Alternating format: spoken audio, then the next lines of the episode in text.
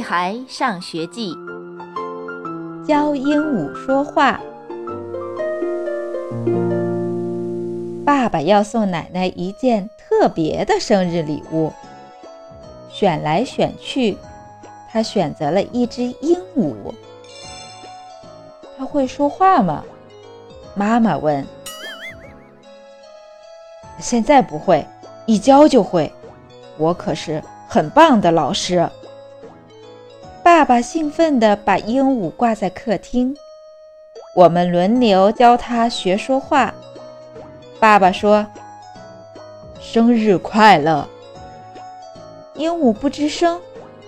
妈妈也说：“妈妈说，恭喜发财。”鹦鹉不吱声。我问：“你叫什么名字？”鹦鹉还是不吱声。它一定是哑巴。妈妈很生气。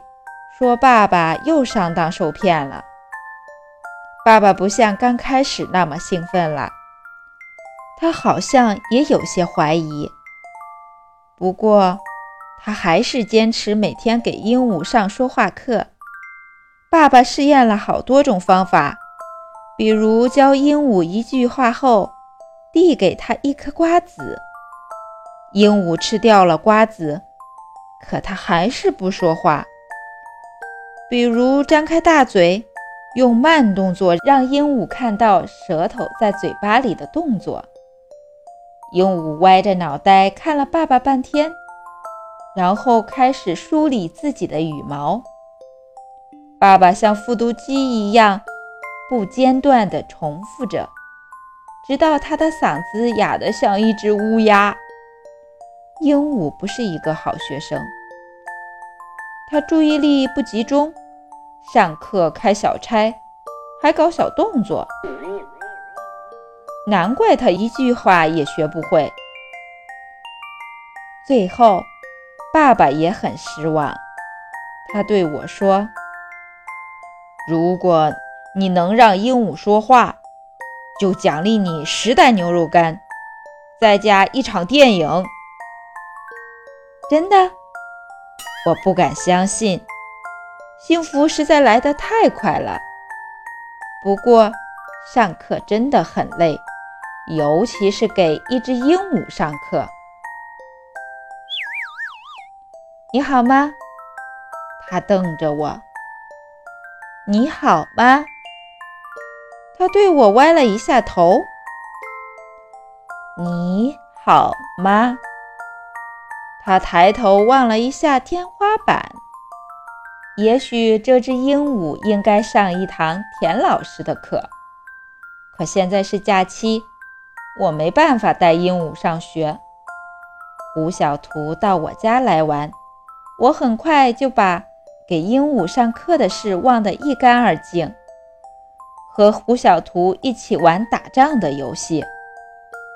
我们两个争着抢着当海盗，结果打碎了鱼缸。笨蛋！我对胡小图大叫：“你才是笨蛋呢！”胡小图和我抱在一起，在地板上打着滚儿。第二天，奶奶生日到了，爸爸把鹦鹉送给奶奶。我抱歉地对奶奶说：“虽然它不会说话，不过它一直很乖。”可谁知，就在这时，鹦鹉突然对着奶奶大叫：“笨蛋！”他说什么？奶奶好像不敢相信自己的耳朵。笨蛋，你才是笨蛋呢！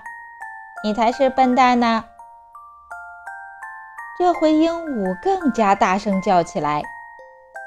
我们每个人都听得很清楚。我确定，我是得不到十袋牛肉干和看一场电影的奖励了。亲爱的小朋友们，本章节到此结束，小朋友们再见。